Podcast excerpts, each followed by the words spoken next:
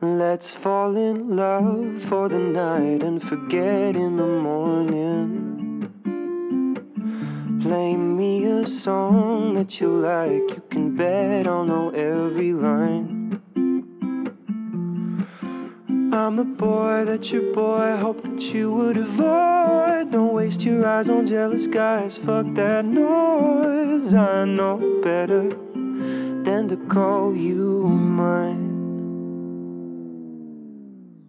You need to pick me up. Hello, boys and girls, ladies and gentlemen. Welcome back to this channel. And I'm, of course, your friend Nikki again. Uh, I hope that you guys are doing very well. Uh, as for me myself, I am actually not in my best physical condition these few days. Um, you know, I got the third dose of vaccine a couple days ago. Uh, and I had a very lousy haircut, and then traveled from Sichuan back to Beijing. Uh, got some work done and stayed up late for quite a few nights in a row. So, actually, these few days during the daytime, I am not really productive. And I feel groggy and lethargic sometimes. So, I figured now that I cannot really concentrate on reading or doing some important stuff, why not just relax completely? You know, chill out and watch some movies instead. So, yeah, in the past few days, I went through some of the old movies, including one of my favorite romance film uh, called Before Sunrise. Uh, but you know, today I am not going to talk about the movie. You know, I'm not going to go through the nuts and bolts of the movie itself. I'm just saying that rewatching this old film about romance just gives me the inspiration for today's episode, which is about romantic love. I mean, think about it. If you meet a new person, how can you tell whether this person has the potential of becoming the love of your life? So today I would like to 抛砖引玉 a little, uh, share with you guys about my thoughts on what constitutes a real good love. And uh, if this can trigger some of your own thinking, that would be the best. Okay, so now let's dive right into it.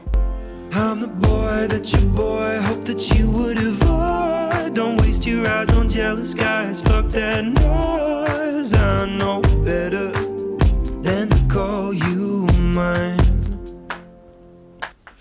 Okay, so the first element that is involved in a romantic love, I think, is romance, of course. this is actually how a relationship usually starts you know, we try to give our girlfriend or boyfriend some cute little surprises like a love letter, a bunch of flowers, or maybe we will do something like we will take this important person on a trip or cook him or her a lovely meal, etc. And of course, these things I think can be really superficial and stupid from other people from other people's perspective. But I feel like, you know, they are also very sweet and adorable at the same time. I mean, if you're in love, you can definitely feel them and feel very happy and sweet, you know. But anyway, um, I definitely don't think that love at this stage is real love. I mean, I don't really think that romance is real love. You know, I mean, you can uh, you can definitely fall head over heels for a complete stranger. But it can also be very dangerous because you don't even know who this person really is, you know?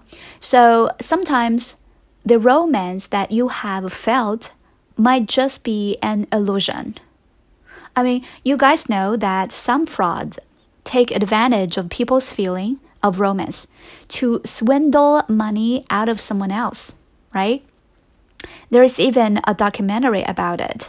Uh, the documentary is called The Tinder Swindler, It is on Netflix originally, um, and this is exactly exposing this type of thing. Uh, if you guys are re really interested in this, um, you know, documentary, uh, you can definitely find it on Bilibili as well. I think. So anyway, uh, what I'm just trying to say is that the feeling of romance sometimes is not very reliable because you can have the feeling of romance with a complete stranger, you know, but you know, you don't even know who this stranger is. So this will actually lead us to the second element that constitutes real love. Um, so I think the second element is trust between you two. Uh, this is actually where the sense of security comes from, and this is truly, truly important. Um, you know, you can let down your guard essentially because you can trust this person in front of you. For example, you can start to expose your vulnerabilities without being worried that he's going to judge you or he's going to tell your secrets to some other people. So I think this is when love really starts to take form.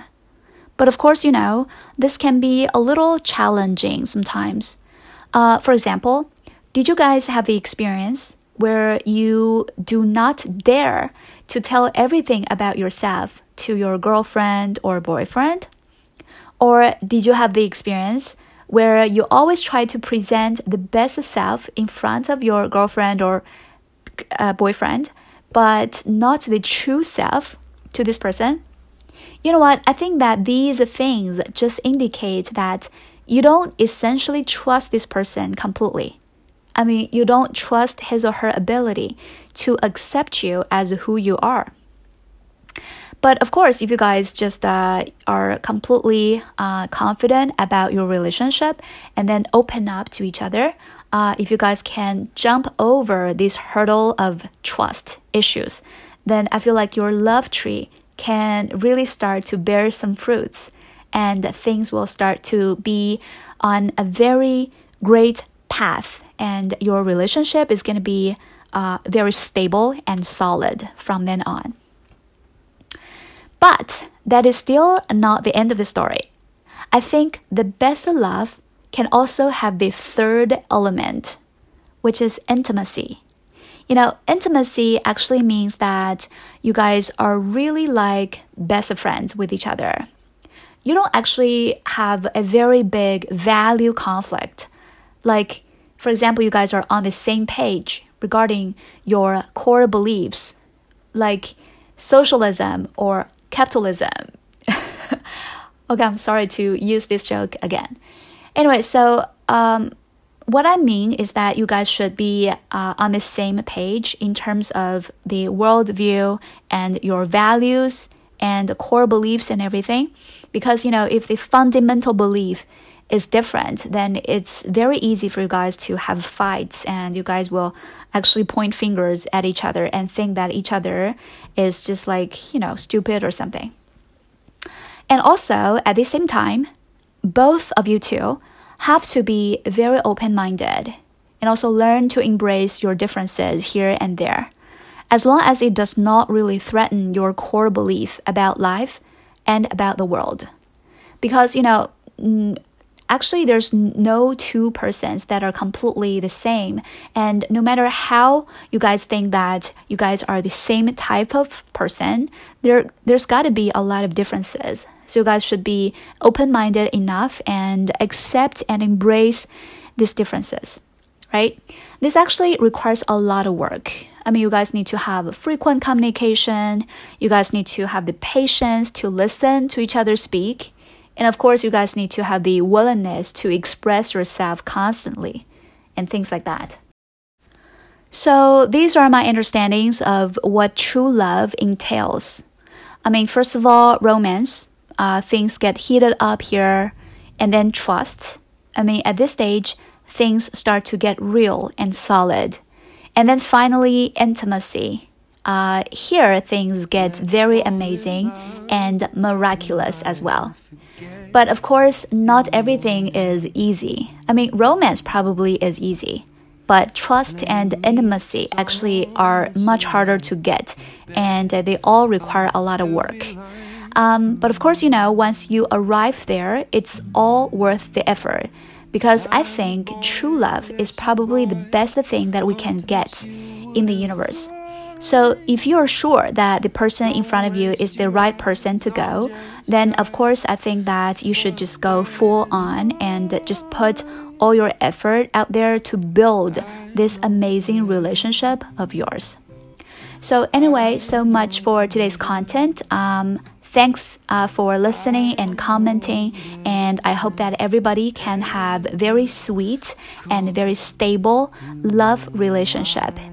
And this is Nikki, and I am gonna see you guys very, very soon, actually. Uh, bye. Mwah.